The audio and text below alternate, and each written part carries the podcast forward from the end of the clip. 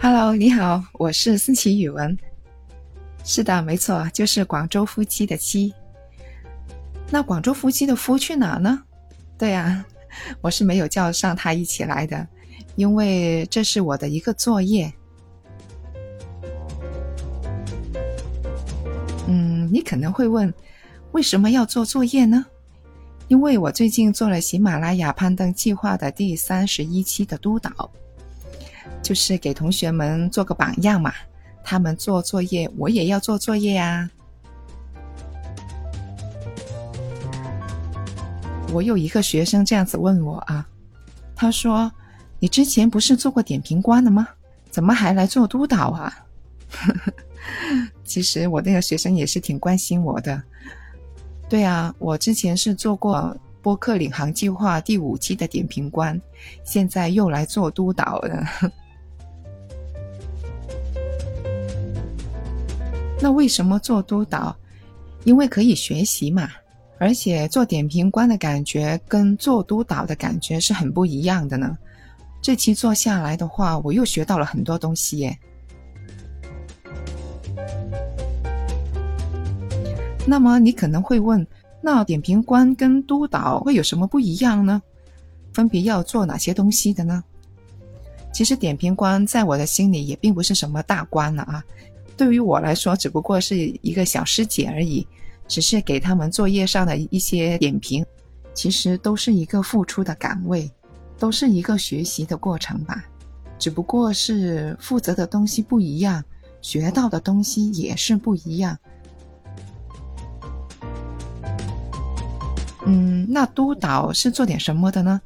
那督导就是在班群里面解答一下同学们的一些疑问呐。还有就是发布日常的学习的那些任务咯，嗯，还要配合班主任进行班级的管理，还有一些活动的组织。譬如说吧，我们要开班会啦，有一些好的节目呢，我就要发到群里面去，让他们去学习。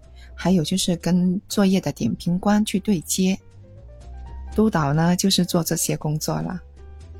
就是比点评官做的事情要更加的繁琐，其实是两个不同的岗位嘛，所以我两个都想要试一下。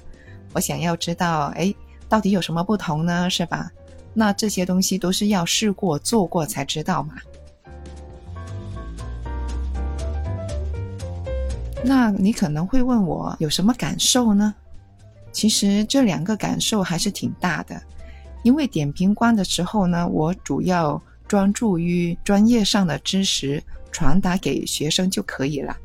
这期我带的班可能有一丁点的特别吧。有什么特别呀？因为他们有几个同学，我觉得是特别的坚持，他们就是不会为了别人说的一些什么话，他会有所动摇。他反而是坚持自己的梦想，我觉得这个是令我挺感动的一个事情。那不过我觉得没有关系的，同学们都要加油起来，所以我要在这里为他们加油啊！一定要坚持下去，不单只是上课的这个过程，即使是毕业了以后也要坚持。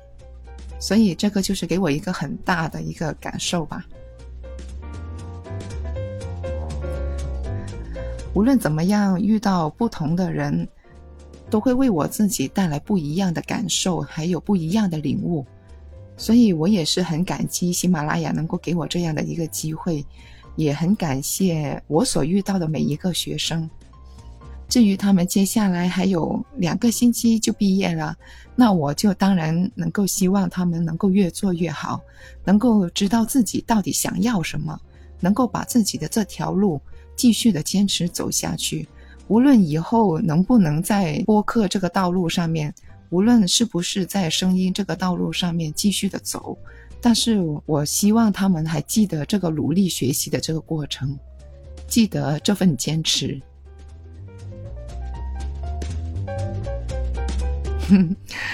上面说了很多我最近在忙的工作啊，好了，我也不多说什么了，我要催促他们交作业了。